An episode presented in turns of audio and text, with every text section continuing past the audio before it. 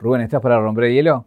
Estoy, aquí estoy. Eh, estás en Argentina, lo, lo ideal hubiera sido entrevistarte después que haber recorrido, pero estás con las horas justas y quiero que cuentes, porque acabas de llegar, y qué vas a hacer en Argentina. Tiene gracia también así, entrevistarme cuando llevo literalmente dos horitas en el país. Tiene su cosa. Pues mira, como te decía, el 8 de febrero, ahora en dos semanitas, salgo para Antártida y nunca había estado aquí en Argentina. Y como venía contando iba a ser un poco feo venir para irme y digo, esta es la mía. Como decía, tampoco no había venido antes porque es un país grande, quería reservarme pues tres o cuatro semanitas y nunca había sacado tres o cuatro semanitas, ahora por fin estoy aquí. He intentado buscar un poco lo que intento buscar en otros países, eh, cosas que, bueno, según mis gustos y objetivos, cosas más alternativas. Y voy a pasar por el, el im- impenetrable, que esa selva me llamó ya simplemente con el nombre, ya dice mucho. y el impenetrable me llamó también por la fauna, las comunidades indígenas y voy a ir con Rewilding, que es una organización que se encarga de introducir diferentes animales que se han ido extinguiendo en diferentes zonas del, del país, como tortugas, pumas y el jaguar en concreto allí. Y va a estar bien interesante. Después bajo hacia Esquel y haré una travesía por la montaña con los gauchos. Y bueno, primero voy a quedarme dos o tres días en Buenos Aires, que es lo que me he saltado, que tengo también algunas cositas que, que grabar por aquí. Y ya de allí de Esquel bajaré hacia Ushuaia. Y ya, pues bueno, últimos días antes de zarpar. Un viaje, un viaje, una vida, un recorrido, una reconstrucción. Caja negra, caja negra. Todo queda registrado en la memoria. Em, sos como hoy en día en habla hispana el youtuber de, de viajes tipo documental más importante, ¿no? Recorriste todos los continentes. Pero antes de ir a, a- a eso, eh, quería hablar un poco de- del Rubén antes de YouTube. O sea, ¿qué, qué era de tu vida antes de YouTube? Pues fíjate, es que antes de YouTube tenía 15 años, porque yo empecé muy, muy joven. Yo estaba en secundaria y, y a ver, a mí siempre me había gustado mucho el, no sé, tenía mil historias en mi cabeza en el sentido de que siempre había intentado, yo qué sé, escribía, dibujaba, hacía cosas. Y siempre también, pues cuando tenía libre, siempre mucho fuera de casa, en la montaña lo que sea, siempre me gustaba estar activo. Entonces no me había dado tiempo a trabajar mucho en sectores ni nada por el estilo porque empecé con esto con, con 15 años, tampoco con un objetivo de hacer nada concreto en YouTube, porque verás que pues, en 2012 era eso. Eh, tampoco había nada en YouTube por ese entonces. Sí se creó unos años antes, pero ya este estilo de que la gente subía vídeos con el afán de vivir de ello y demás, pues por ahí que en España igual alguien ganaba, sí había gente que ganaba algo de dinero, pero desde luego que no vivía de eso. Entonces, una vez que ya el canal fue cogiendo más fuerza, pues ya es que sí que me centré completamente en el canal y es en el, en el punto en el que estoy ahora, vaya. ¿Cuál fue para vos el primero así de viaje que, que dijiste por acá? Esto es lo que quiero hacer. Bueno, yo había, es decir, previo a ese primer viaje, con el cual ya dije que fue India, eh, en ese viaje ya sabía. A lo que voy es que no fue llegar a India y decir, no, quiero hacer esto. Al revés, yo ya sabía que quería hacer eso y comencé con India. Entonces, sí, eh, yo ya sabía que quería viajes. El problema era, o sea, cómo cambiar a hacer viajes. Por ahí igual me seguían 300.000 o 400.000 personas pero tampoco me seguían por mí en sí. Es decir, mis vídeos, eh, si hacía un truco, algo de ciencia que gustaba, se veía, si no, no. No importaba el hecho de que yo lo estuviera haciendo. Entonces, igual eh, la transición más importante o más difícil fue esa. El que mi persona o mi personalidad tuviera valor ahí, que ya no fuera un viaje, sino el cómo vivo yo ese viaje. La experiencia tuya a partir Claro. del viaje. Eh, nombrabas a la India y creo que uno de los, de los videos más virales que tenés es justamente los caníbales de la India. Contame con lo que te encontraste en India. Pues verás, India es un país muy interesante. Es de quererlo y odiarlo a la vez, porque son olores muy fuertes. Allí vive tanta gente que han perdido las... Bueno, yo creo que aquí mantenemos un poco el respeto del espacio vital de cada uno, no, no pasar más allá de ciertos límites, y allí eso no existe. O sea, te tocan el claxon en el oído, te empujan para pasar, pero a la vez son, es una cultura muy interesante y son muy buenos ellos en el sentido de que allí por lo general no tienes, el país es muy grande, ¿no? Pero por lo general no tienes muchos peligros de robos, atracos, cosas mm, de verdad del mal a buena escala. Entonces, es un país muy loco, muy random, en el que te puede pasar de todo y pues lo que digo, a mí me engancha. Hay- gente que justo eso le echa para atrás y nunca quiere volver allí porque también mucha pobreza, pero a mí me enganchó India. El tema es que fue el primer el primer país que visité ya con la idea de grabar para mantener ya solo vídeos de los viajes. Y la gente en mi canal no quería ver viajes. Entonces tiene gracia que hice como 7, 8 vídeos. Nadie vio ni uno solo de esos. Bueno, nadie, pues igual 10.000 visitas, 5.000 visitas. Yo quería aspirar a un poco más que eso. Eh, nadie lo estaba viendo y justo fue el último vídeo que hice, que fue ese, que lo reventó. Yo había estado viajando en, en grupo y justo me iba a ir a Benares, que es esta ciudad sagrada de los hindúes donde quieren ir allí para morir, porque tienes que morir eh, por el tema del ciclo de las reencarnaciones, de su religión y demás, tienes que morir allí o a 60 kilómetros a la redonda y allí te queman antes de tirarte al río. El Ganges, que es el Ganga, que es el dios de allí. Entonces, si tienes dinero, tienes maderas para pagar y si no, no. Si no, pues te tiran al río y ya está. Toda la ciudad de Benares está a un lado de ese río, que es el lado de los vivos, y otro lado es el lado de los muertos, donde a mí me habían hablado de que había unos caníbales. Entonces, el tema es que es como un tema tabú, porque es como una, un derivado de la propia religión hinduista, entonces se ven muy rechazados por los otros. Y yo preguntaba y nadie me quería decir nada de eso. Y bueno, pues al final no me quedó otra que pillarme una barca que me llevara al otro lugar. Lo mismo sí que hay, hay pocos reportajes sobre esta gente que se llaman los Black Agori. Los que hay, hay uno, no sé si es de la CNN o de la BBC, que ellos parecen muy, bueno, parecen, no, el tío con el que están está loquísimo. El tío eh, se está desnudo y está cagando, coge sus excrementos, se los tira al reportero, o sea, alguien fuera de sí. Sin embargo, yo me encontré a dos personas muy reservadas, muy calladas. Yo pues entonces tampoco controlaba mucho inglés. Ellos me entendían lo que decía, no sé hasta qué punto porque tampoco les dije mucho. Pero formales, les dije, ¿puedo hacerte una foto? Me dijo, sí. Le hizo las fotos me fui, vi que era una mierda, volví, les dije, ¿puedo hacerte más? Me dijo, sí, seguí. Y es interesante porque realmente ellos lo hacen pensando en el bien de los demás. No es que se alimenten a base de humanos, sino que justamente eh, esas incineraciones que hacen en esas maderas, en las piras, son para purificar el cuerpo antes de la muerte, o antes de ya pasar al otro.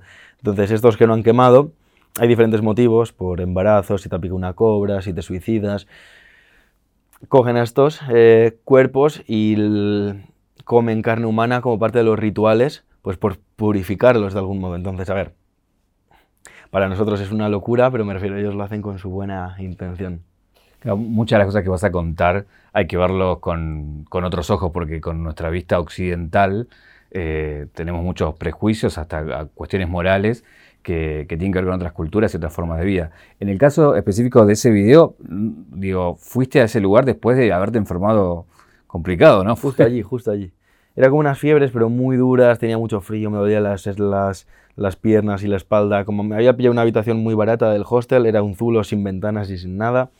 Igualmente los dueños del hostel me llevaron al hospital, me dieron una pila de pastillas, el médico como 5 o 6 tipos y no sé cuál de todas funcionó, pero alguna funcionó porque al día siguiente está, bueno, no, sé si bien, pero mejor.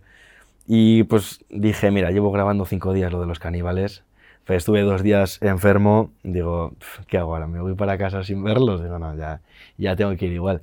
¿Y nunca tuviste miedo de decir, bueno, voy a gente que es caníbal. Sí, pero, yo todas las referencias que tenía de ellos era que de hecho no, ningún, no eran ningunos locos caníbales en el sentido, como si te imaginas una tribu caníbal que, que no ha tenido contacto y que te va a comer, que te va a atacar. No, los contactos, o sea, los contactos, vaya, las referencias que yo tenía era de una especie de secta o derivación de la propia religión hinduista que tenía prácticas así. Pero en la India hay otras tantas, igual no que coman carne humana, pero hay sectas muy raras allí. Al final la religión hinduista tienen mil dioses, yo creo que ni ellos saben cuántos dioses, o sea, tienen muchos dioses. Y muchas veces hay sectas o derivaciones derivadas de estas religiones por cada uno de los dioses, que adoran a este dios en concreto, que adoran a este otro en concreto. Entonces hay muchas cosas así en la India. ¿Qué es lo próximo que, el próximo video que pega después de ese viaje?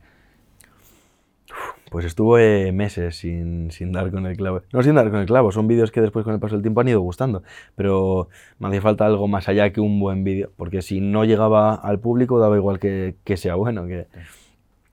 Fíjate, pues de allí estuve intentando, no tenía ni dinero ni los medios, entonces intentaba, ni tampoco, a ver, sí tenía seguidores, pero no era por viajes, entonces las agencias de viajes pues tampoco es atractivo visitas, pero por vídeos en casa, no tiene nada que ver fui intentando entrelazar, pues colaboré con empresa de camper en Islandia, voluntariado en Tailandia, em, varias páginas web como de fin de semana por Europa, estuve en Marruecos tocando mil palos, ya por septiembre, octubre, grabé en Filipinas con una mujer que me tatuó, a ver el, micrófono, una mujer que me tatuó por aquí, esto, es una anciana, que se supone que tiene como 100 años, y por fin hice ese y gustó mucho, mucho, mucho. Y seguido estuve con el barrio de judíos ultra ortodoxos en Jerusalén, me metí también en Palestina y esos vídeos que fueron seguidos de repente hicieron resurgir todo. Bueno, ese es muy particular, el de judíos ultraortodoxos. ¿Por qué? Contá por qué, qué, qué es de particular que tienen con respecto a cualquier otros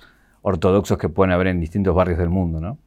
Entre otras cosas, tiene de particular que sería de los vídeos que más hablaba yo sin saber de lo que hablaba, porque no encontré información en ningún lugar. Estuve, de hecho, yo ni sabía que estaban allí. Yo fui allí para grabar el vídeo de Palestina, el vídeo de Jerusalén, del barrio antiguo, que de, de, cómo conviven, como pueden al menos, musulmanes, judíos. Y estando por allí, pues... Mm, de hecho es porque en ese vídeo una seguidora mía allí, que era musulmana, eh, la entrevisté y o sea, la dije que me guiara un poco y la entrevisté también y demás. Y cuando terminamos con ese vídeo, que claro, yo quería que me contara su, su, su, visión desde su religión, ¿no? Y me dijo, ¿queréis ver el barrio este? Dije, vale, estaba literalmente a un minuto del barrio antiguo, o sea que no está perdido en ningún lugar, está en el centro. Y a medida que estaba entrando, yo tenía los ojos como plata, estaba diciendo, ¿pero dónde me está trayendo esta mujer? Y estaba diciendo, eso y al día siguiente vengo con la cámara para grabarlo, porque estaba alucinando. Estuve buscando información, información y no encontraba. Son judíos ultra ortodoxos y lo que yo pude investigar era que de hecho hasta según su religión, que es muy extrema en el sentido de no usar tecnología, sus no se puede explicar, pero es mejor que lo busquen porque sus vestimentas es como coger a una persona hace dos siglos, ponerla ahí, sus trajes, repudian todo lo que no es de su religión y de su círculo, a mí no me miraban a la cara por la calle, iban así todo el rato, no me atendían en los, en los locales para, para comer los niños nos iban gritando entre los coches para que nos fuéramos, era todo súper raro. Y supuestamente deniegan también de Israel como Estado porque no puede haber un Estado judío hasta la llegada del Mesías que esperan ellos. Y es judío Israel. Entonces deniegan de ellos, o sea, es, vamos, no se puede explicar sin que vean unas imágenes porque es algo muy loco. Igual eh, quiero llevarte a todos esos lugares que, después la gente puede ir y buscar esos, videos, pero quiero preguntarte de primera mano. Si es que este en concreto es claro, la, explico yo esta la. Hay otro que, tuvo el timing que con la serie, por un lado, que vos no sabías que estaba dándose una serie, que es Chernobyl. Y, bueno, hay como, no sé, creo que la humanidad tiene una gran incógnita con Chernobyl. Y vos pudiste estar ahí y, verlo de cerca. Y, y, qué viste? ¿Con qué te encontraste? Pues es interesante porque la gente pensaba que yo había ido por la serie, otros pensaban que a mí HBO me había contratado para hacer publi de la serie, y mientras que me decían esto yo decía, pero ¿de qué serie me hablas? O sea, yo es que no, sé, no, no tenía ni idea. Eh, y luego la vi, y realmente es uno de esos lugares que la gente tiene fama, o sea, tiene esa imagen de que es súper peligroso, y obviamente lo fue, pero ya no lo es. Eh, todavía quedan restos, residuos eh, radiactivos pero no te pasa nada. Es más, hay trabajadores allí. Hay trabajadores con turnos más cortos, de 8 horas, que es la jornada de España. Pues allí no sé si eran 4 o 6. Porque hay que seguir cuidándolo. Claro, hay que, hay que mantener no solo esa central, sino todas las centrales en el mundo, cuando se cierran, quedan décadas de mantenimiento. No es trabajo de funcionamiento, de producir, pero sí de mantener. Entonces, si alguien puede estar trabajando todos los días de mantenimiento, te puedes hacer una idea del peligro que puede tener que pase yo una mañana allí. Ninguno. Hay hay zonas que albergan mucha radiación y que no hay que tocar, que te avisan antes de que no la toques y ya está. Claro, cuando yo sí estoy en otros lugares que son bastante peligrosos. Y cuando la gente me dice, no, porque Letal ha estado y menciona estos lugares peligrosos, peligrosos perdón, y mete Chernóbil ahí. Y claro, porque tiene esa imagen como que no sé si piensan que hay zombies en Chernóbil o que hay. Claro, tiene una de uno de los sucesos más trágicos de la historia reciente. Y yo quería ir, pues al final, eso pasó hace 40 eh, años, aproximadamente 50 años. Hace, hace unas décadas, vaya. La cosa es que tú mientras que estás allí te vas imaginando todo lo que pasó, porque la historia te la conoces. Y si no te la conocías, pues te la investigas antes de ir. y estás en el hospital del que tanto hablan, en el colegio del que tanto hablan, quedan, quedan pues, juguetes de los niños en el colegio, quedan libros, quedan máscaras de gas, quedan muchas cosas que te hacen muy visible, te, hacen, te dejan muy fácil el, poner, el volver al pasado. Entonces es muy interesante, es muy duro, muy trágico, trágico todo lo que ocurrió allí.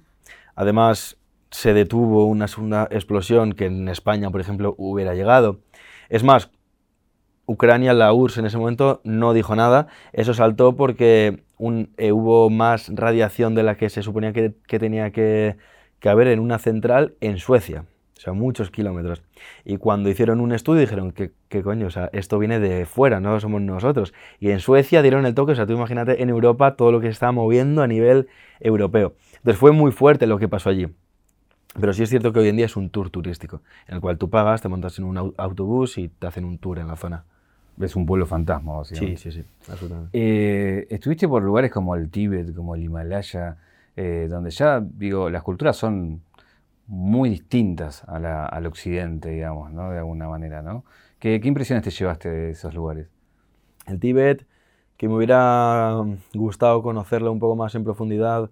Ahora al final es parte de China.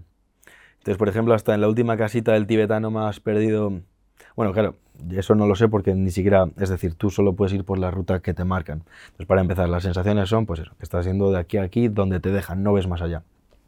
Incluso en esas casas están, los, están separados pueblitos de chinos y tibetanos.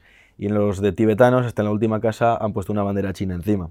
Entonces, ellos siguen eh, vistiendo como ellos vestían, pues su religión, sus costumbres, pero se ve un poco opacado todo, plastificado, porque como solo te dejan verlo casi casi desde la furgoneta, sí te puedes parar y entrar en los palacios, pero al final los palacios tibetanos son llevados por el gobierno chino también. Entonces, bueno, Tampoco es un contacto muy auténtico con ellos, pero sin duda es una cultura súper, súper, súper interesante. A mí, bueno, tampoco es que, digamos, cuando estaba allí eh, yo hablé de lo que había pasado, de ese conflicto que hubo entre China y Tíbet, y tampoco dije gran cosa, pero en el sentido contra, contra China, más allá de que lo que yo veía era que... sí es cierto que debía ser un sistema feudal en el que había gente muy pobre que básicamente eran esclavos en Tíbet, entonces probablemente tampoco era bueno el modo de vida o de sociedad que había en Tíbet antes de China, pero desde luego que lo de China no fue liberar el Tíbet, lo de China fue lo que fue, que es, bueno, entraron con lo que pudieron y ahora mismo eso parece como un circo. Yo hablé un poco así del gobierno chino, diciendo lo que te he contado ahora, tampoco me he metido mucho en profundidad. Entonces tengo pendiente ver si me dejan el visado chino cuando vaya a ir, porque sé que algunas marcas importantes, Huawei creo que era, no podía trabajar conmigo porque desde la sede en China se había dicho que conmigo no pueden trabajar. Eh... O sea, ¿tuviste problemas por ese video? Sí. A ver, yo espero que una vez que yo quiera hacer un visado chino, no me pongan ningún problema, porque opiné sobre lo que yo estaba viendo delante de mí, pero ni siquiera me entré a ningún ataque, a mencionar, a, señalar. Yo estaba viendo lo que estaba viendo y opiné sobre ello. Eh, hay un continente que te dio mucha satisfacción en lo profesional que tiene que ver con, con África, ¿no? Hay muchas experiencias también en lo personal eh, y muchos videos icónicos que, tiene tu canal. Eh, hay uno que es el, creo que es el más viral de todos, que tiene, ¿cuántas vistas tienes? Pues 21, 22 millones ya. 21, ¿Y el título es, para que la gente lo busque? La tribu más temida, o sea, de los, los Mursi, la tribu más temida. Que bueno, esto es, sí es la más temida. De nuevo pasa un poco como con Chernobyl, que ya tú estás loco, ¿cómo vas allí? Claro, esto es en el Homo Valley, en el Valle del Homo, donde hay 16 tribus. Es la más temida, es decir, en el micromundo que hay allí con esas tribus, esa es a la que más temen todas no quiere decir que yo como extranjero que llego tengo que temerla también. Allí ellos son los como los matones de ese valle. Tienen una cultura muy guerrera y de atacar y siempre para adelante y por eso son temidos. Bueno, están con armas todo en el sí, ¿no? Pero los otros también. Hoy en día, sobre todo, es más, eh, por ejemplo, todos los, por ejemplo, cuando yo preguntaba a las otras tribus, decían que sí, que cuando eran niños que siempre temían de los Mursi, que apareciera un Mursi, que Hoy en día van con Kalashnikov porque a raíz de guerras del dictador de Uganda, de Sudán del Sur, pues hay un mercado de armas, pues imagínate, ilegal y muy grande en África. Y todos van con Kalashnikov. ¿Este es el que tomas el, eh, la sangre de vaca? Que bueno, eh, digo, comemos eh, animales y eso, pero digo, verlo eh, tiene otra, otro peso, ¿no? De hecho, tuviste que sí. un poco. Sí, la situación esa, yo, son, son momentos de esos que me intento ver desde fuera en ese momento y digo, maldita sea, me han mandado a estar aquí. En el sentido de que yo, ya, ya no solo sangre, sino que se dio que hacía un calor tremendo. Y la camiseta me la quité entonces dijeron, ya no sé, mira, ya, ya no sé si era porque de verdad lo hacen, se supone que por los mosquitos, las moscas o para protegerse del sol y tal, sobre todo por tema de mosquitos, me dijeron que se untaban con la mierda de las vacas, excrementos de las vacas, y antes de que me diera cuenta, pues había cinco o seis tíos que cogían mierda del suelo y que me untaban por todo. Entonces, o sea, nunca pudiste saber si era realmente un ritual o te estaban haciendo una broma. A ver, yo al día le preguntaba, mientras que me lo hacía, le, le decía, se llama Degu. Decía, Degu, quiero pensar que esto es de verdad. O sea, quiero pensar que ellos lo hacen.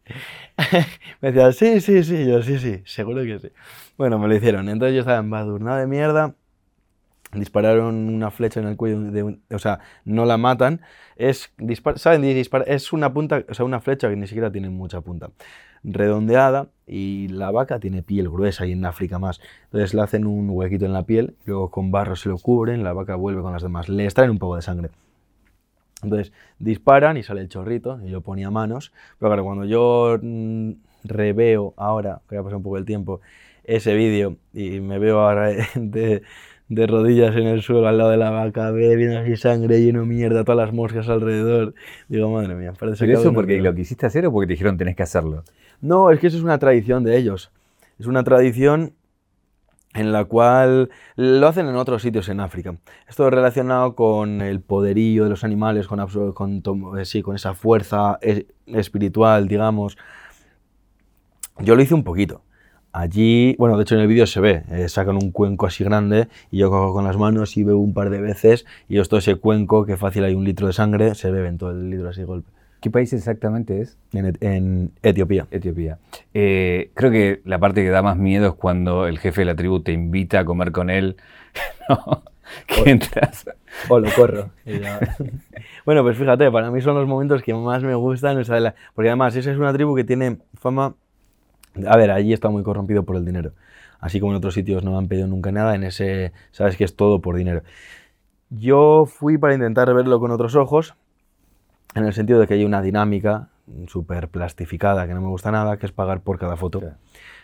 Y allí es por... De hecho, hay fotógrafos que, a ver, la foto puede ser bonita, pero laureados por fotos en esos lugares donde tiene la autenticidad de si voy yo y me pongo un disfraz de, de Halloween. Claro, yo saco una foto y me voy. Y no, y que son cosas que ellos no, no se ponen nunca en la vida. O sea, yo he visto fotos de un Mursi con caracolas colgadas por aquí, cuernos por el otro lado, pinturas cruzadas, agarrando palos. Yo digo, ¿pero tú te crees que el Mursi va por el día a día con caracolas y con cuernos por la cabeza? No, se lo ha puesto para la foto. Entonces, está bien, por ejemplo, las fotos de ellos con el plato gigante aquí, en el labio inferior, de ellas en este caso. Porque es algo estético, ¿no? Que se hacen, se hacen un agujero acá y se hacen crecer el labio para se van haciendo crecer. es mezcla de estético y cultural porque eso obviamente duele mucho y cuanto más grande es el plato, pues más fuerte es esa mujer. Más belleza cuanto más tiene el labio alargado. Sí, sobre todo belleza eh, y eh, aparte de estéticamente, en lo físico, sino atrae porque es una mujer muy fuerte. Entonces, por eso atrae también a los hombres. Es que allí es lo que digo, en esa tribu se mide todo por la fuerza. Para ser mayor de edad, eh, tienen la Donga Fight, la lucha Donga, y que se pegan con un palo, uno contra uno. Y hasta que uno no cae, eh, no hace falta que muera, hay veces que, que muere, pero sin ojos, sin mandíbulas, o sea, hasta que no se desmaya uno. Entonces, y encima eso, que si te desmayas al año siguiente tienes la, la donga se hace cuando se hace, se reúnen todos los Mursi, vienen andando durante días para eso. Es un evento que además quiero grabar, que aún no, que aún no lo he visto en, en persona. Entonces, pues eso, ellas tienen que ser, para ser bellas, tienen que ser fuertes, tienen que hacerse esta, eh, esto en el labio y ellos tienen que matarse con un palo entre ellos, básicamente. Entonces, la fuerza y ese poderío es muy importante. Me llama mucho la atención cómo los niños te miran los tatuajes. ¿No? Como, como a ellos también les llama la atención eh, como algo contrario a su cultura, ¿no? Me pasa mucho que se sorprenden, o con el piercing en el pezón que tengo aquí en este, En Swan del Sur fue esto, pero claro, a ver, es un sitio donde, con los Toposa fue esto. Un sitio donde las mujeres tienen piercing por las orejas, por la nariz, se ponen unos pinchos en cada lado y se cruzan un palo por el labio, se hacen de, de todo en la cara escarificaciones por todo el cuerpo que se cortan, te levantas piel y se infecta, entonces se queda todo en cicatrices, o sea, el cuerpo dibujó en cicatrices, la cara llena piercing, pero este en concreto no. Entonces me lo vieron y se reunieron como 20 chicas y decían, ¡ay! Todas, mira, mira, ven, ven, mira, mira. Pero claro, o sea, yo me reía que si es un sitio donde no, has, no han visto un piercing en su vida, obviamente era por el lugar. Tipo, ellas llevan 50 piercings en la cara. a ver, que es lo mismo que llevas tú, pero en otro sitio, pero sí. Y ahí en, en ese caso era, era igual, porque los musi también llevan escarificaciones por los brazos, por el torso, luego que pasa que la mía tiene color, pero vaya. Qué parecido. Eh, Etiopía también fue el lugar donde más peligro pasaste. Digo, está esa salina que fuiste a visitar, donde también se ve gente armada con Kalashnikov y donde hubo un momento donde eh, estaban cerca de ser emboscados, ¿no? En Etiopía también, sí, donde las salinas, el volcán. Sí, bueno, allí donde sí que viví una emboscada, que la puedo contar después. Bueno, no la viví, casi la viví, porque no me tocó, por suerte, es en Sudán del Sur. Allí en Etiopía es que es un país, de hecho ahora están en guerra, es lo que pasó. Cuando se repartieron los países en África, es bastante absurdo, por si alguien nos ha parado a pensarlo, que las fronteras de África sean en ángulos perfectos. O sea, no se ha medido según nada para separar esos países. Llegó uno de fuera y lo separó como se le puso a él. ¿Qué pasa? Que has juntado en una misma nación a tribus que se llevan mal, a una misma tribu las has separado en tres diferentes, es una avería de la hostia. Claro, a ver, nosotros pues vemos el mapa mundi, ay, qué bonito, aquí está Malia, que, pero ellos que lo están viviendo, pues es una aliada. Entonces, allí justo en la frontera de Etiopía y Eritrea. Entonces, lo mismo de conflictivo que puede tener Etiopía, Eritrea tiene sus cositas también. Y la frontera, pues, es, al final, ya sabes, pues si estás en un país y justo, yo qué sé, te, te, te secuestran, bueno, te obligan a ir al otro lado, o sea, es difícil seguir esos rastros, seguir desde la frontera siempre es entonces lo que había básicamente es los Afar, es una de estas etnias que están divididas en tres países. Y esto era uno de ellos. Y siempre pues es otra etnia violenta como tantas que hay en Etiopía. O sí, violenta, digamos. Entonces sí, bueno, habían hecho un control y es un control en el que hay que pagar y siempre se paga. Pero porque a ellos se les puso también, pues sí hicieron dos, un control aquí y un, y un control aquí. Entonces aquí está la pelea de que no queríamos pagar no nosotros, yo, yo, o sea, yo no me entero de estas cosas, obviamente. Esto ni en. O sea, a ver, por lo que veo puedo imaginarme un contexto. Pero obviamente yo voy con guías que son quienes se encargan de estas cosas y luego me explican qué es lo que ha pasado.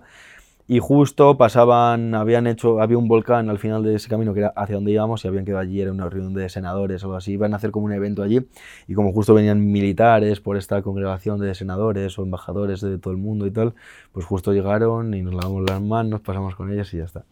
Pero no, luego en Sudán del Sur, si quieres, ya te puedo contar. ¿Cómo fue eso?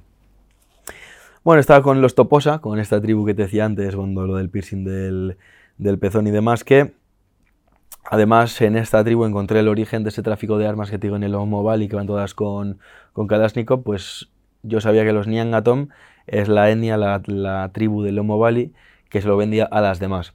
Y está en frontera con Sudán del Sur. Entonces yo sabía que venían de Sudán del Sur. Y estando en Sudán del Sur dije, me gustaría encontrar el origen de ese tráfico de armas. Y conseguí dar con los Toposa que eran ellos. Yo no sabía quiénes eran. Y al final di con ellos. Y es desde allí, porque ellos me contaron que en Uganda, Amin Dada o Amin, siempre me confundo, hubo un dictador. Entonces, armó mm, todo el país en Uganda cuando terminó esa guerra, eso se movió para Sudán del Sur, se armaron armas, a las tribus se las dieron armas, milicias, de todo. Ahora que hay, pero ya no hay tanto, tanto, tanto, pues se están vendiendo para otros países donde les hace más falta, por así decirlo. Entonces yo me iba de estos toposa, armados hasta los dientes, hacia Larim, que es la otra etnia, en un solo camino, solo hay un camino allí. Entonces, un territorio y otro, un camino de barro lleno de lodo, charcos y bosque, que tampoco ves nada de lo que hay alrededor. Y vamos, fue varias cosas que si no se hubieran dado así, pues vete tú a saber dónde estaríamos ahora. Era, íbamos en dos 4x4 y siempre uno de los dos se, iba quedando, tirábamos de ese con el otro, íbamos avanzando. Y yo hago uno que hasta las ventanillas nos quedamos en lodo. Entonces salimos por las ventanillas, cogimos mochilas y tal, y ya la noche estaba, estaba cayendo, esto era peligrosa, pero por la noche más. Nos subimos al otro 4x4 y pues con la suerte, por decirlo así, que no cabíamos todos, y el guía se puso encima. Entonces seguimos y al de un kilómetro de repente salta del coche y golpea vuelta, vuelta, bueno, vuelta, en su agili, vaya. Y salimos vuelta, yo solo veía hacia un lado, que no veía nada, o sea, estaba el guía mirando para allí mientras que damos vuelta. Yo veía una cara descompuesta de pánico, los ojos, eh, él como un felino, porque a la vez que daba vuelta el coche, él se ocultaba del campo de tiro, bueno, yo no sabía de qué, luego me explicó que del campo de, de tiro, de tiradores que había allí en una emboscada. Dos, bueno, eh, unos toposa habían ido a robar vacas, que allí es como lo más preciado que hay, a territorio de Larim. Toposas hay como 300.000, entonces no es con los que yo estaba, pero sí de la etnia. Y les pillaron, entonces mataron a los dos que les pillaron y se fueron con las vacas. Y los Larim, como emboscada, o sea, como venganza, habían montado esta emboscada. ¿Por qué? Porque es solo un camino de ida y vuelta. Si no son Larim los que ven, son Toposa. No hay más, porque es del Larim a los Toposa o de los Toposa a los Larim. Y a todo el que pasaba se lo cargaban. Habían matado un coche a los de un coche antes y nosotros, pues como mi guía les vio desde arriba, nos dimos vuelta corriendo. Esperamos un poco también para ver si se habían ido, porque sabíamos que tenía que venir un camión desde allí, o desde otro camino, no sé cómo era. El tema es que estamos a la espera de que si el camión pasa bien, pues nos volvemos a montar en el 4x4 y vamos, jugándonoslo un poco, pero es la forma de llegar. Y nada, pues tirotearon el camión también, así dijimos, pues nos damos vuelta y nos fuimos. Entonces, cuando has hablado de emboscada, digo, ya te cuento yo una emboscada buena. Eh, Después hay también eh, un, un video sobre los, eh, los albinos, que también no tiene una particularidad, eh, digo, en ese contexto, que no es nada que ver a, lo que pasa con nosotros, ¿no?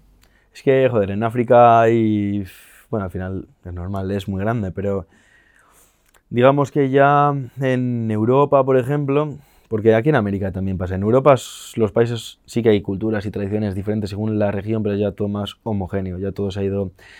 Te pareces más entre tú y los de la otra punta del país. Hay culturas diferentes, pero te pareces más. En América pues sí que hay porque quedan culturas indígenas, quedan muchas más tradiciones vivas. En África pues todavía más. Entonces los albinos es una de esas. Los albinos depende de porque he estado después en Benín, por ejemplo, ahora explico lo que pasa en Tanzania, en Benín estuve después y los albinos son dioses a los que veneran. En Tanzania creen que tener una parte del cuerpo de un albino encima o como un llavero es como un amuleto, como un tótem, como algo para la buena suerte, sobre todo para el dinero. Entonces, básicamente hace unas décadas, hace no tanto tiempo, hace unos años, más que décadas, los macheteaban por la calle, los mataban y se quedaban con sus dedos, con testículos. Se revendían al, eh, albinos vivos muertos en un mercado negro por 60 mil dólares. Entonces, es más, en Tanzania, fue en Tanzania o en un país vecino, pues, creo que en Tanzania, se tuvo que prohibir en la política el tema de los albinos y la brujería, porque los albinos como traen buena suerte, bueno, en resumidas cuentas, también senadores y demás pues podían utilizar trozos de albino para tener buena suerte en las elecciones y en esas cosas. Imagínate ya en qué esferas para tener que prohibirlo a nivel político que no utilicen albinos. Entonces sí, por suerte eso ya no está siendo así. Yo estuve en un, en un colegio donde igualmente los protegen, ya no solo por esto, que es la razón más importante, sino porque un albino yo no lo sabía hasta ese entonces, pero tiene muchos problemas, aparte de piel, de vista. Al menos allí eran casi todos casi ciegos. Entonces, albino en esta zona de África, más problemas con, con, el sol, cuando siempre hay sol, más problemas de... O sea, se juntan muchas cosas como para que estén solos por ahí. Entonces era como un... era colegio normal para el resto de gente que iban y volvían, de sus casas y estos era más como internado porque vivían allí. Pero estaba bien, porque era un colegio que tenía también como una especie de granja, cultivos, entonces era como una ecoaldea, colegio, por decirlo así. Entonces, dentro de lo que cabe... Ahí eh, hablabas de brujería y, como que lo religioso siempre cruza, ¿no? De alguna forma. De hecho, tenés un video de, una secta, ¿no? Donde, eh, nada, contás un poco de qué se trata, ¿no? Es que la gente pasa mucho en el mundo, ¿no? Que la gente tiene que creer en algo, quiere creer en algo, o sea, que lo necesita. No están tranquilos si no hay algo que les cuenta, no sé, más allá de lo que comprenden, ¿no? Sí, esto es en el Congo. Es mi... No, mira, fue... iba a decir mi último viaje en África, pero después estaba en Egipto y en, y en, y en Mali. Solo que ha sido hace tres meses contados, en el Congo. Pues sí, uno de los países más, también más potentes donde he estado, muy grande, muy grande. Como decía, de China India parece un microcontinente, lleno de culturas, lleno de... Y bueno, pues dimos con esta secta. Que... A ver, es como decía con los judíos, difícil de explicar sin, sin ver por qué ellos visten... Bueno, viven en, en Bansan que es la ciudad de Dios. Y hay un grupo de gente que viste con rags, que es como trapos, es como un saco de patatas, que le haces un par de huecos, pues es así con ese, tejido, y se untan en ceniza. No se duchan y se untan en ceniza, y todos los días rezan durante horas, llorando y aclamando al cielo. Hay gente que no se baña durante décadas, ¿no? Sí, sí, sí. O sea, a ver, es esa ceniza, digamos que es como, bueno, como exfoliar básicamente, porque es una ceniza con la que se pinta, pero se, digamos que se frotan así. Solo en ciertas ocasiones especiales, creo que si hay una boda, pues por ejemplo se les puede, o sea, su boda, pues se les puede permitir. Pero yo me imaginaba algo súper hermético, que no me dejarían hacer casi nada. Entré grabando en oculto, o sea, con el móvil sin que me vieran, porque mm, dije, a ver, algún pequeño documento tengo que tener de esto. Y todo lo contrario, ellos estaban súper orgullosos de lo que hacían. O sea, fue como lo que menos me esperaba, lo el, ni en mis mejores sueños, eh, antes de grabar eso, tanto a ver que me habían dicho que eran como muy puritanos, que mejor me cubrían los tatuajes, entonces el piercing me lo metí para adentro y camiseta, o sea, hacía un calor, un calor tremendo y me puse una, pues eso, me cubrí los tatuajes, el piercing, todo. Y de repente me encontré gente mucho más abierta de mente que probablemente en el resto del Congo. También había poca contaminación, que, o sea, cero, cero, muy limpio todo. Poco ruido, que en el Congo es contaminado, es ruido. Y yo les preguntaba por si la gente allí, bueno, en resumidas cuentas, les fui haciendo muchas preguntas y la gente de allí no tenía por qué estar casada con gente de, de allí. Podías creer en Tatagonda, que es el nombre de esto, del gurú, y estar casado con alguien que no es de allí. Puedes tener hijos o puede... No, lo, único, que te prohibían es drogas y tener sexo antes de, de que te cases. Pero es que ni siquiera te obligaba, porque el cristianismo igual ya no hoy en día tanto, pero hace pocas décadas te tenías que casar. Aquí lo único que no puedes tener sexo si no. Pero no tienes por qué casarte, no tienes por qué tener hijos. Allá había gente viviendo soltero, gente en familia, gente... Y yo me esperaba algo mucho más de no, porque hay que tener hijos, porque hay que... Porque era una religión muy extrema. O sea, si vierais que, bueno, en el canal está, ¿no? Cómo lloran aclamando, cómo se vuelven locos en esos trances.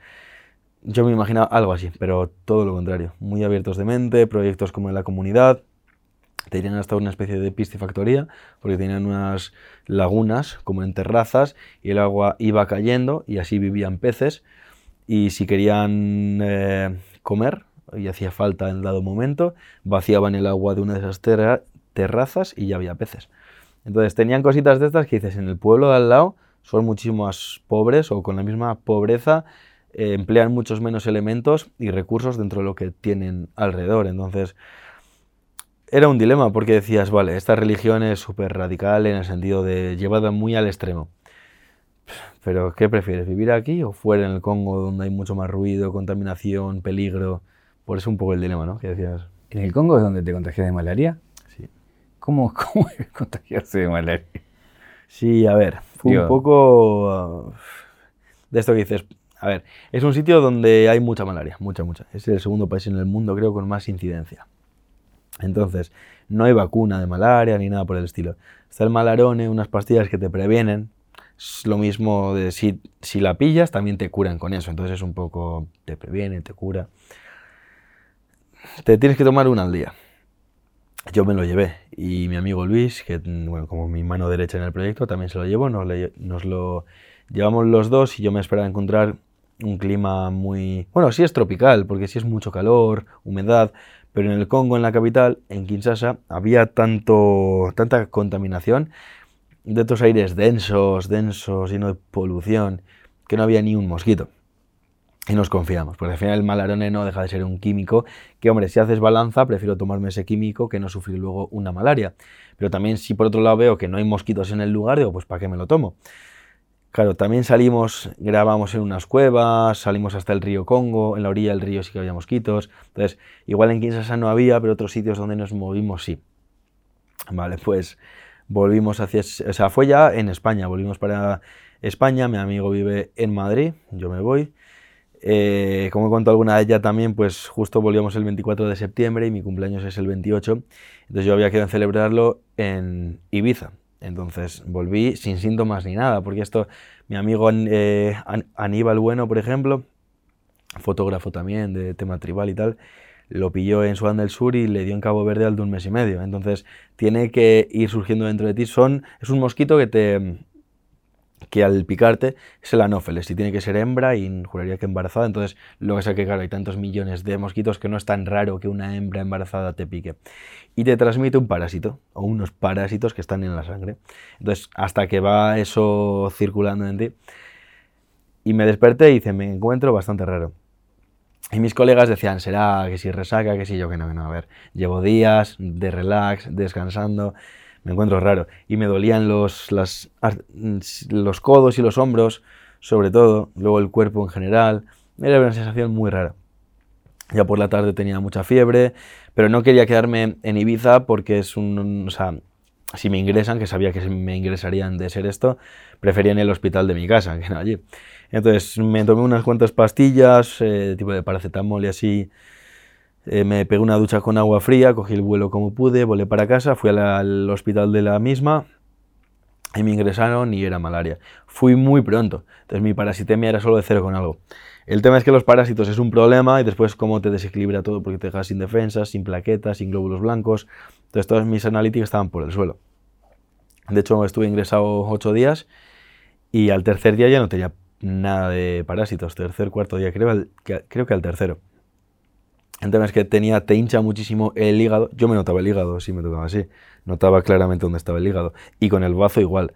Entonces, claro, eh, las plaquetas es lo que hace que si estás, creo que son las plaquetas, de biología sé bien poco, pero bueno, lo que aprendí en estos momentos. Las plaquetas creo que es lo que hace que si sangras te bloquee ese sangrado. Entonces, sin plaquetas y el hígado tan hinchado, eh, si me iba para casa y tenía un sangrado, el médico me lo dijo, porque yo ya me sentía bien, le dije quiero pirarme para casa, era viernes, yo decía quiero pasar el fin de semana en casa tranquilamente con los míos, y me dijo eso, me dijo, si te vas para casa y al tu hígado le pasa algo que sangra, ya no vuelves, o sea, ya no te da tiempo ni siquiera para volver. sobre todo estuve allí para tenerme de cerca, mirándome las analíticas, y bueno, por sí solo el cuerpo fue ganando otra vez en defensas y salí. ¿Tu familia qué dice? bueno, algunos lo llevan mejor, otros peor. A mi padre lo lleva peor. ¿Quién se preocupa más? mi padre. ¿Qué te dice? Mi padre, o sea, ya, a ver, ya se ha convertido como en un meme porque él sin darse cuenta siempre me, pues cuando me iba a ir, tanto en persona como en, como en WhatsApp, me decía, mucho ojo. Y ya se lo digo yo a él, tipo, sale por el pan y le digo, mucho ojo. porque era siempre que nos separamos para, para, para lo que sea bueno, siempre era para un viaje, me decía, y mucho ojo, ya se quedó con la broma de, y mucho ojo. Y, ahora que ve todo lo que pasó con tu canal, lo que creciste, lo que la gente te conoce. Claro, él ni, o sea, ni, él no se imaginaba. Y a ver, aún así, aunque me siga mucha gente y vea que trabajo lo que quiero, que vivo como yo quiero, igualmente siempre me dice, pero no hay un país, me cago en la hostia, que... Digo, a ver, Tranquilo.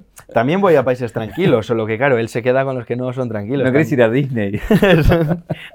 qué bonito, no, claro es gracioso porque mi madre, por el contrario, siempre es mucho más como de... O sea, por supuesto que se preocupa también en esos momentos y tal, pero es más lo que tenga que pasar va a pasar en el sentido de que sabe que yo lo, si yo quiero hacerlo, voy a ir a ese sitio y lo voy a hacer.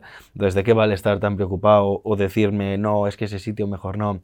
Si yo, es decir, a ver, no voy a lo loco, si yo he decidido que quiero ir a ese sitio es porque o no tiene tanto riesgo o es un riesgo que se puede asumir. O con los contactos que yo tengo se puede asumir. A ver, si yo ya he decidido ir, vale más el intentar estar relajado en casa que no... Entonces mi madre siempre me dice, que te lo pases bien. Y mi padre me dice, pero mucho ojo. Eh, vamos a América, digo, ahí, eh, en un lugar que estuviste mucho fue en el Amazonas, por ejemplo, ¿no? Eh, desde los soñadores hasta otras experiencias que tuviste. ¿Qué, qué, puedes contarnos del Amazonas? Bueno, el Amazonas es, bueno, no hace falta que explique lo que es, pero sí quiero decir que se reparte en nueve países. Brasil engloba mayor parte del Amazonas, pero está en otros ocho. Yo solo conozco el Amazonas en Ecuador. Eh, tengo posibilidad también de ir a los demás, pero es que en Ecuador me interesó muchísimo, me, me gustó muchísimo. Nacionalidades indígenas hay 11. y solo me quedan por conocer dos.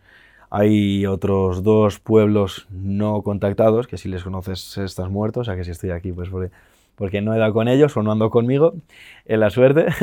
sí, porque son los que decidieron en los 70, 60, 70, en los 60, eh, los Guarani eran los últimos que quedaban por contactar, eran como los más hostiles.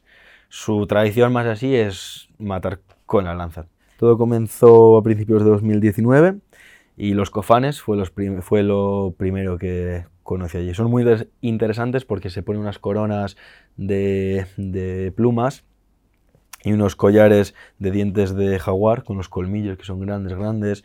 Se cruzan, pues como el piercing que yo tengo aquí, se cruzan una pluma, así. Entonces, obviamente hoy en día ya solo en ceremonias, sí, pero muy interesante los guarani, que son estos que se pintan en rojo así por aquí, que van desnudos o casi desnudos, o tradicionalmente así van.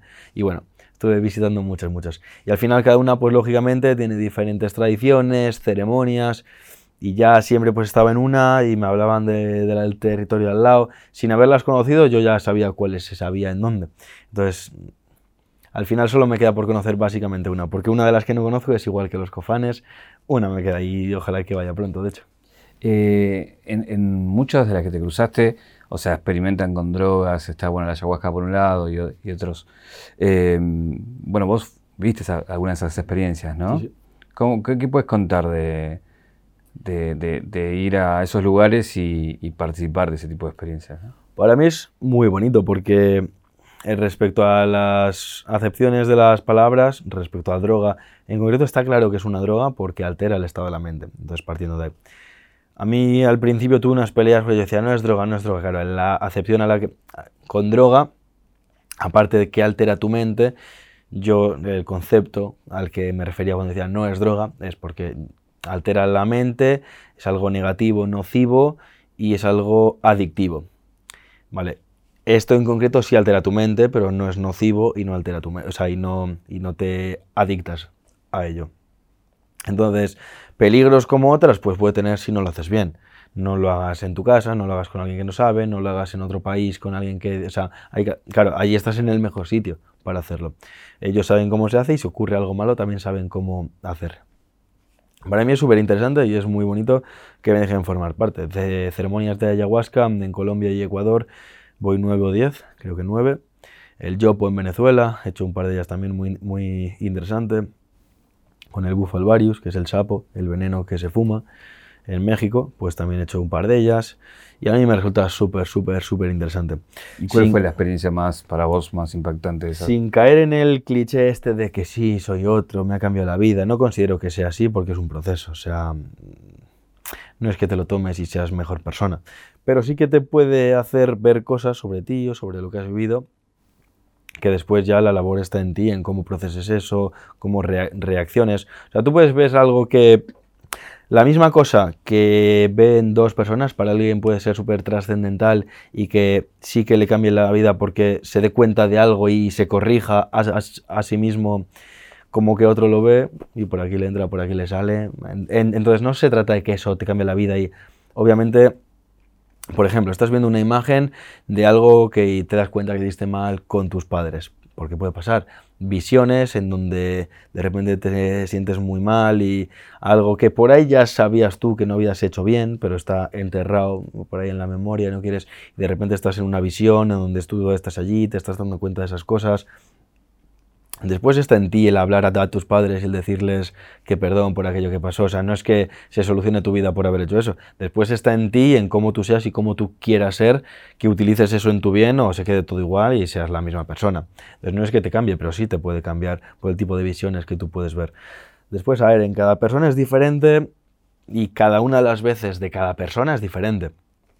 Entonces yo he tenido veces, de hecho ni siquiera ves visiones. Hay veces que es una limpia más física porque estás vomitando y vomitando y es una limpia física y ya está. Entonces depende mucho. He tenido visiones en las que me sentía que estaba por la selva y me acompañaba una pantera, la cual yo no veía, pero yo sabía que estaba ahí. Entonces no tenía miedo porque sabía que me protegía, digamos. Y yo estaba por la selva, eran mundos de cascadas en el cual ese chamán me había dicho previamente que solo tenía que avisarle si, yo si un animal veía como que me atacaba, como que me perseguía, o si los charcos, estas cascadas eran de agua negra, como contaminada, que era un indicativo de que algo no iba bien en esta visión, ¿no? en la vivencia. Y todo lo contrario, si eran de agua cristalina como las, las mías, pues es que todo iba bien. Y esa la disfruté muchísimo porque te sentías una energía por esos mundos de selva, era muy interesante. Pueden ver los videos de, bueno, de Venezuela, de Cuba, de Colombia, eh, en tu recorrida de América. Digo, lo que también pasó con el canal es que mejoraste, ya estás a niveles de documental, ya que tipo de cine en algunos. En algunos. Eh, pero quería preguntarte, aprovecharte que te tengo acá para, para preguntarte porque obviamente estás en un personaje también ahí, ¿no? Cuando prendes la cámara es un personaje que jugás también, que me imagino para protegerte de, los peligros, pero ¿cuándo, perdiste ese personaje y, tuviste miedo en serio? ¿Fue con esa emboscada? ¿Fue con otra cosa? Bueno, es que... A ver, personaje, obviamente yo me adapto a estar delante de la cámara. Yo, mira, hacía tiempo que no decía esto, pero antes siempre decía que considero que hay tres tipos de personas, los que tienen miedo antes de que pase algo, durante el momento que está pasando algo y después. Entonces yo antes puedo ir nervioso, pero no es miedo. Y durante puedo estar en alerta, pero tampoco es miedo. Entonces, si algunas veces he tenido miedo en ese aspecto, es después cuando encima no, no me ha pasado nada. Porque igual hasta podría tener más sentido tener miedo antes porque no sabes qué es lo que pasará. Yo puedo tenerlo después pensando en el qué hubiera pasado, cuando ya sé que no me ha, me ha pasaba nada, pero soy así. En ese momento de la emboscada tampoco, o sea, Aníbal y yo eh, teníamos como unas medio risa en la boca, porque son esos momentos de nervios que dices, ¿qué te da? O sea, era, no era risa tampoco porque pensaran que nos podíamos, o sea, que pensáramos que nos mataban. Era risa porque es un país donde todo sale mal. Porque si tiene que llegar el autobús no llega, si no tiene que llover para que despegue el avión llueve, si tengo que llegar hasta allí, justo se desborda un río y ya no llego, es como parece que está hecho todo para que no, eh, para que no hagas lo que tienes que, hacer. Y llevamos ya una lista de acontecimientos de estos que en el momento en el coche decíamos, ¿qué está pasando ahora? Y nos miramos diciendo, otra cosa mal, ¿qué está pasando ahora? Entonces, en esos momentos, a ver, no estoy así eh, relajado como estoy aquí pero tampoco estoy con pánico, con miedo. Bueno, sí, el miedo, si se entiende el miedo como eso que me hace estar en alerta en ese momento, sí, ese miedo sano que me hace estar en alerta, pero me refiero, nunca he vivido ninguna situación de esas con pánico. ¿Qué es lo más raro que comiste? Eh, por aquí dirían que medusa, porque siempre sorprende mucho, a mucha gente le ha sorprendido lo de medusa. No sé, he comido serpiente, lagartos, cocodrilos, he comido mono. Eh, la medusa es muy raro, por ejemplo, sí. Pero bueno, no me... Eh, bueno, y gusanos, escorpiones, tarántulas.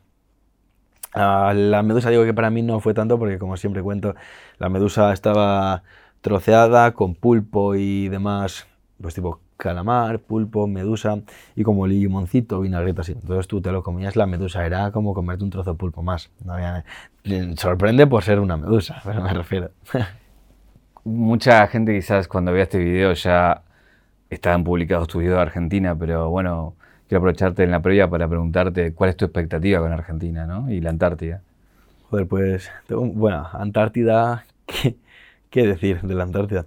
Para, o sea, durante mucho tiempo ha sido como un imposible, no un imposible, sabía que llegaría, pero en a otras cosas le podía poner fecha más que a esto, porque al final esto, o sea, yo me tengo que subir en un barco para ir ahí y ni siquiera quería, ni siquiera era cuestión de dinero, porque hay cruceros que salen para allí, pero yo no quiero pagar 10.000 o 15.000 euros, aunque los tuviera, eh, no lo quiero pagar para ir en un crucero de ricos, en el que voy a estar viéndola desde mi piso 8, mi octavo piso, mirando el hielo de lejos, no, yo quiero contacto de cerca.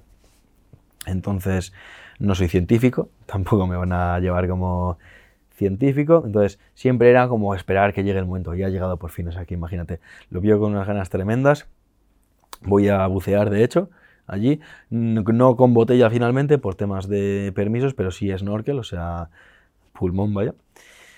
Y allí pues puede haber migraciones de ballenas, de orcas, focas, así que va a estar bien interesante. Y Argentina pues tengo muchísimas ganas porque al final, en otros lugares me ha pasado que iba sin saber mucho lo que había, sin embargo, de Argentina sí que tengo muchas más referencias respecto a la gastronomía, respecto a la cultura de aquí. Y los vídeos que voy a hacer algunos, pues también tenía ganas de hacerlos desde hace tiempo. Voy a ver desde las esferas más relacionadas con gastronomía y más cultura, como más alta esfera en ese... Sí, bueno, como de más cultura, como de las villas, barrios bajos, como bueno, lo he hecho en casi todos los países en América. Bueno, de hecho te vi compartir historias con música argentina, vas a compartir con, gente de acá de la música también, ¿no? Sí, sí, sí, gente, de hecho, bueno, esto ya sorprenderá con el vídeo, pero sí, con artistas de rap y, y de trap. Es, voy a grabar dos vídeos, uno primero en una villa concreta, con mucha historia, que gustará mucho. Y después este también en Villa, que va un poco eso de artistas del barrio, al final del boom que ha habido en Argentina con género urbano, traspasando fronteras, como yo creo que pocas veces había pasado antes. Y algunos de estos casos, pues de hecho, vienen de las villas. Entonces fui a grabar primero en una villa, eso va a ser un vídeo, y después eh, por separado otro vídeo más dedicado a este género urbano, pero cómo ha habido este boom de chavales jóvenes que han pasado de la villa al cielo, por así decirlo. Eh, si te digo, bueno, la plata que quieras, el lugar que quieras, ¿qué elegís? ¿Qué te queda con ganas así de, visitar? Es decir, quiero que esto sí o sí esté en el canal y quiero hacerlo y sé que es muy difícil. A ver, hace unos meses te hubiera dicho que la Antártida, pero como ya voy a ir, digo, estoy pensando que... no, a ver, hay destinos que tengo muchísimas ganas, porque Antártida sí voy con un velero, voy a bucear, voy a tocar un poquito. La Antártida es enorme. Esto va a ser un pequeño contacto con la Antártida, que es algo muy grande lo que se va a hacer. O sea, me refiero, vamos a llegar hasta Antártida, pero obviamente es como, o sea, es gigantesco y sé que se harán muchas más cosas eh, allí. Es ya increíble el hecho de llegar. Solo que me refiero que aparte de esto quiero que haya más que estas. Eh, Siberia, Groenlandia, Papúa, zonas tribales por allí.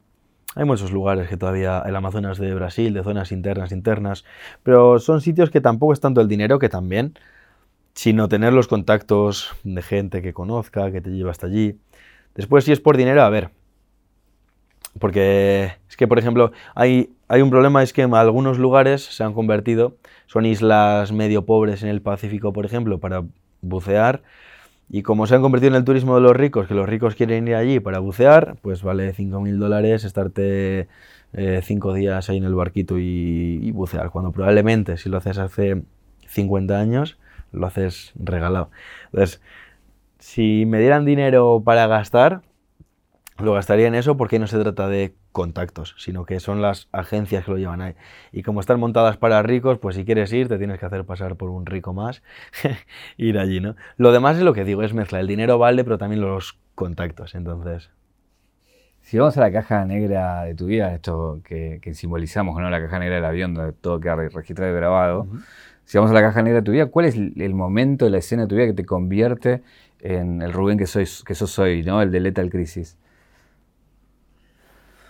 No creo que pudiera decir un momento exacto porque mm, todo ha ido sucediendo, todos han sido momentos que han ido sucediendo, pero no ha habido ni ningún boom concreto, ni ningún hecho traumático para bien o para mal que haya hecho un giro de 180 grados en mi vida, ni simplemente muchas ganas que tenía yo de hacer cosas y que si no podía, pues iba peleando hasta poder, y entonces poco a poco se ha ido formando y construyendo todo, pero literal que no ha habido como ningún momento de estos que me venga a la cabeza.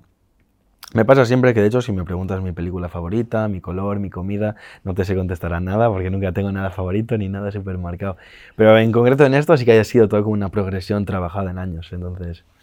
Acá tenemos la caja negra y aquí tenemos para darte un regalito que es Justamente lo que usan los abrilo, que lo que está dentro es lo que usan justamente los traperos raperos de la Argentina. Sí, que sí, sí, sí. Es 800 Roach. Aquí está, muchísimas gracias. Vamos a encontrar el, este. que te vaya bien. eh, gracias. Y ahora quiero, ¿sabes qué? Tenemos algo para, siempre un objeto, algo dentro de la caja para excusa una pregunta. En este caso no entra, así que lo voy a hacer, hacer aparecer por arte de magia. Así que lo que apareció es, la pregunta primero te iba a hacer, ¿tomaste mate alguna vez? ¿Una o dos? Me imaginé que mate tomaste. Entonces, esto no es mate, es como algo parecido, sobre todo si va a ser el, el impenetrable, porque esto es una costumbre más que tiene que ver con el Paraguay y con el litoral argentino, que es el tereré.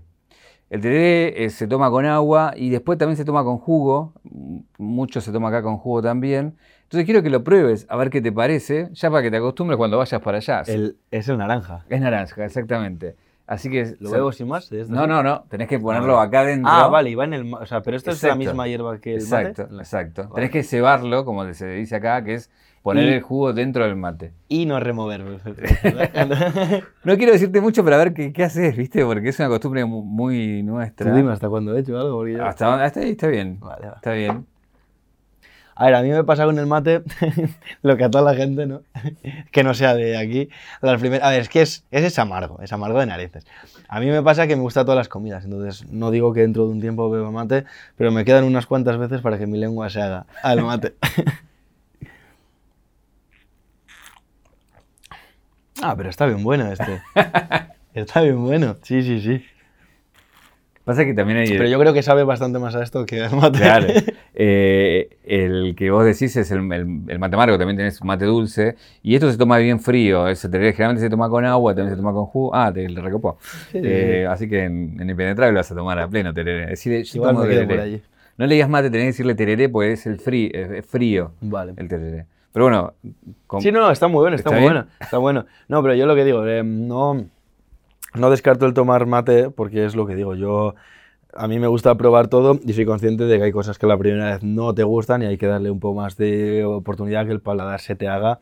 Entonces solo digo eso, el, el paladar aún no se me ha hecho porque lo he probado solo un par de veces pero igual después de estos 15 días que tengo por aquí, ya me hago... O sea, conozco gente que ha pasado eso, de no gustarle a todos los días con el mate. Exacto, y, los que toman por primera vez, eh, a muchos les hace mal, es decir, ir al baño, los afloja y eso. Pero es que sí es cierto, es un sabor amargo más... Me muero si te pasa eso después de todo lo que comiste, tomaste, que, el tereré te haga eso. Ha sido lo que más daño te ha hecho. Pues mira, me dieron en la caja negra un... Rubén, muchas gracias. La última pregunta que quiero hacerte, bueno, suerte y éxito en, todo lo que, acá en Argentina, en Antártida, en todo lo que venga. Eh, la última pregunta es, ¿qué te preguntarías vos mismo?